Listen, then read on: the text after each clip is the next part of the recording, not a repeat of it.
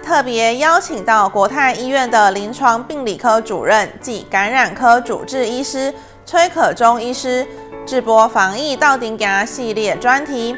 在第二集的节目中，已经说明了新冠肺炎的治疗方式及目前的死亡率，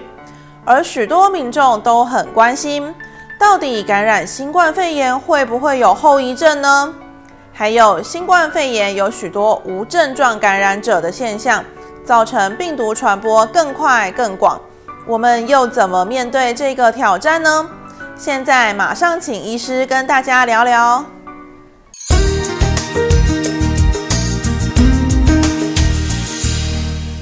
那有人会问到说，这个感染了这个 COVID-19 以后，它会不会有后遗症哦？会不会像感冒一样过了就没事了？我想，我们看到有一些临床的报道啦，的确有人说感染完之后生活可能不一样，他就走路会比较喘，他肺部可能会有一些纤维化之类的，或者是他也许就觉得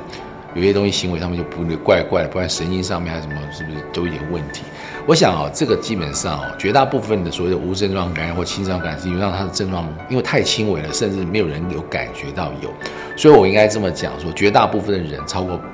七八成人基本上都没有问题，就会像一般感冒一样。那少部分人开始有肺炎，肺炎其实我们在临床上面定义就是你的肺部发炎，就像你的皮肤割了一刀之后会什么红肿热会痛，对不对？然后有时候会。动不好动，所谓的机能障碍，这发炎基本上五个大特征，在肺部发炎都会发生。它不，它会红。只要你把发炎的肺部切开来，它是红的，红彤彤的，跟一个什么，跟一个这个呃樱桃一样，我充满了血。热，会发烧，好，然后你机能障碍，它没有办法去呼吸。那这种肺部会会呃会有所谓的发炎，会有所谓的纤维化的情形。纤维化越严重呢，它的肺部就会变得比较硬。它的那个气体交换的速率会变低，所以有的人呢，像前早期 SARS 的时候，其实有人恢复了以后，他的肺部的功能，特别是严重的病人，恢复他肺部恢复功能没有像以前那么好。同时在呃，现在我们在 COVID-19 这个疾病也有这种报道出现，好，这个是其中一个我们比较关心的问题，因为对肺部化可能是造成一辈子的问题嘛，哈，有些人发炎很严重，会有纤维化嘛，所以这时候就是刚刚提到的后遗症，所以从刚开始治疗。治疗过程当中，治疗康复跟后遗症其实一连串都是属于肺部发炎的一个过程。那我们就有一些药物，抗病毒药物啦、抗发炎药等等，想办法压压抑这一块，同时呢，给他一些氧气插管啊或者东西，让他身里面氧够，这样支持他过了这一关。哦，那有时候住院会蛮久的，因为整个过程来讲，可能一两个月都跑不掉，因为因为你在跟时间赛跑，在跟那个病毒抗争，过程其实是。对病人其实也是很辛苦的，对家属也辛苦。但是因为在台湾，我们知道说 case 虽然多，但是其实重症并没有想象那么多了，绝大部分还是都轻症来的。那呃，那重症病人呢？因为我们的例子才八百多例，而且很大都是最近才发生的嘛，哦，那大部分出院的人基本上呢都还好，哦，都还好。所以我在想呢，呃。我们台湾的例子经验可能没有像国外那么多，所以大家很多看到报道是国外，那都是比较像是一种，呃，叫做偶发型的啦，或者是也许就这边一个报道，那个报道，但整体来讲应该是还没有那么还没有那么糟糕的一个疾病。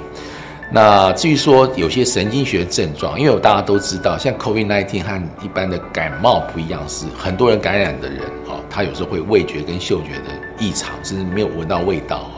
那他们以前早期发现，他说这其实这些病毒，它对于我们的鼻的这些这些呃感觉的神经，或者是口腔的这些舌头啦，这些味蕾的这个破坏呢，会导致成你会失去味觉。那有人甚至有报道，这报道更少了，它甚至会跑到你的中枢神经，就是你跑到你脑部里面，会造成一些类似脑炎的情形。那这种状况呢，非常少见，但是还是有。所以我们知道说，这些病毒在发作的时候，会不会说影响到我们身体一些神经学症状，产生一些味觉、嗅觉失常？有些人会回来，绝大部分的人，他们味嗅觉失常，他们病好以后都回来了。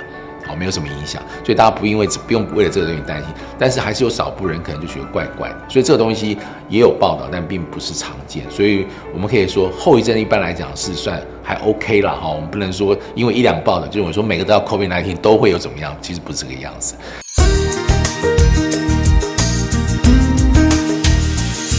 那无症感染到底有多少？个？我们现在以一个像最近的那个美国的 CDC 统计出来，我们以目前美国来讲的话，大概所有的有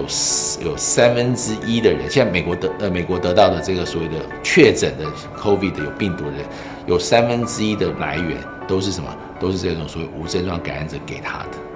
所以你可以想象说，他说我怎么得我不晓得，我都附近都没有啊，哦，你就是无症状感染者给你。那其中有四分之一是是他在有症状之前，因为我们知道有一个潜伏期嘛，啊，潜伏期前面两天不是会病毒量很高，他就是在那个时候得到的。所以有三分之一的人可能是无症状，有四分之一人是他后来这些人得到有症状，但是他在没症状跟他没症状上跟他接触，他得到。所以有时候这个病哦很困难的地方，跟早期的 SARS，SARS 在二零一三年 SARS，因为 SARS 通常是发病发烧开始才会传染病毒，之前不会传染病毒。这个刚好相反，这之前就开始传染病毒，传染的不一都有些人根本就没有症状也在传病，所以这个就是一个很很。很严，算一个在公共卫生方面一个比较和以前不一样的一种流行病。那它的控制呢，跟管呃管制呢，也是非常的辛苦，就是因为它有所谓的大量的无症状感染者跑来跑去。没错，SARS 通常在发烧后才具有传染力，但是新冠病毒在出现症状之前就开始可以传播，造成防疫上更大的困难。从美国的确诊状况来说。感染新冠肺炎的群体中，约有三分之一的人是被无症状感染者传染的，约有四分之一的人是被还在潜伏期、尚未发病的感染者传染的。换句话说，有超过一半的确诊者被传染的来源是当时没有症状的被感染者。面对这个更难控制的传染病，台湾的防疫体系做了哪些因应呢？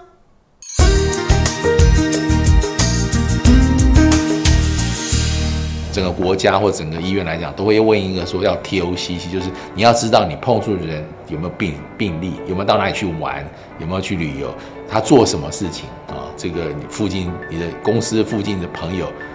有没有有没有突然发烧啦？有没有什么什么？就是叫做群聚的问题啊。T O C C 第一个 Travel Occupation。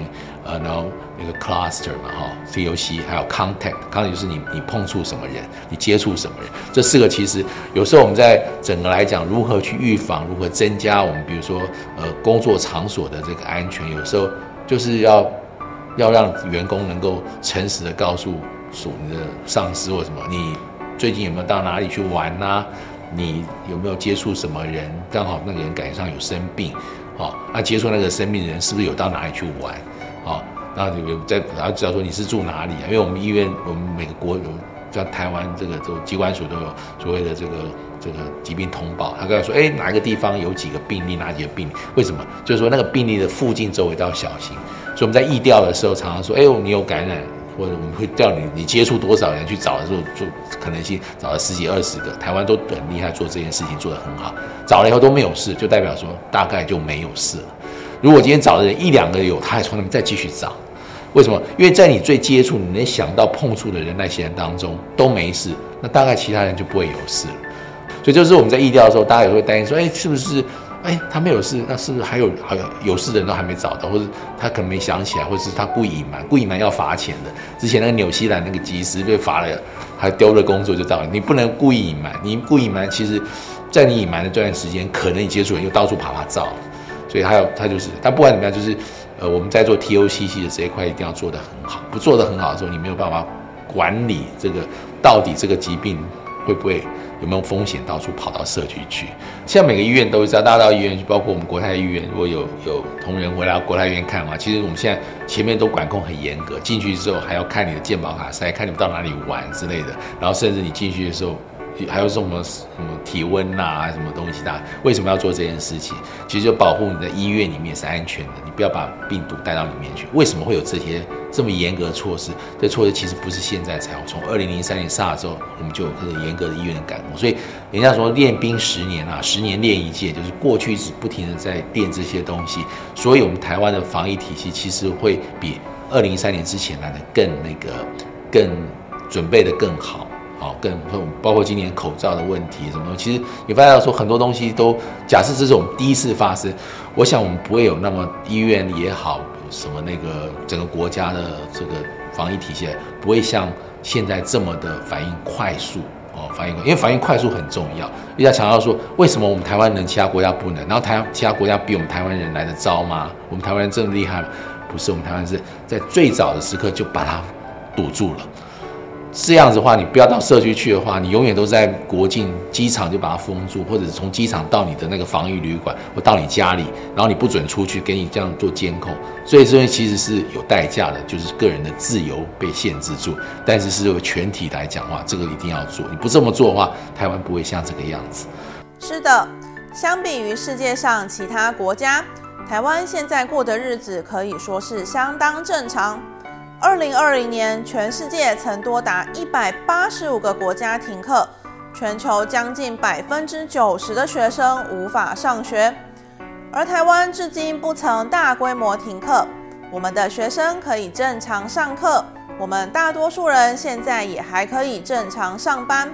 这些看似普通的生活，是全民和政府共同努力防疫才能达成的日常。那么，真正可以让人安心的日常生活，到底什么时候才会到来呢？疫苗的出现，有可能为这个希望带来一线曙光吗？下一集，医师将介绍目前的疫苗发展。我们下集再会。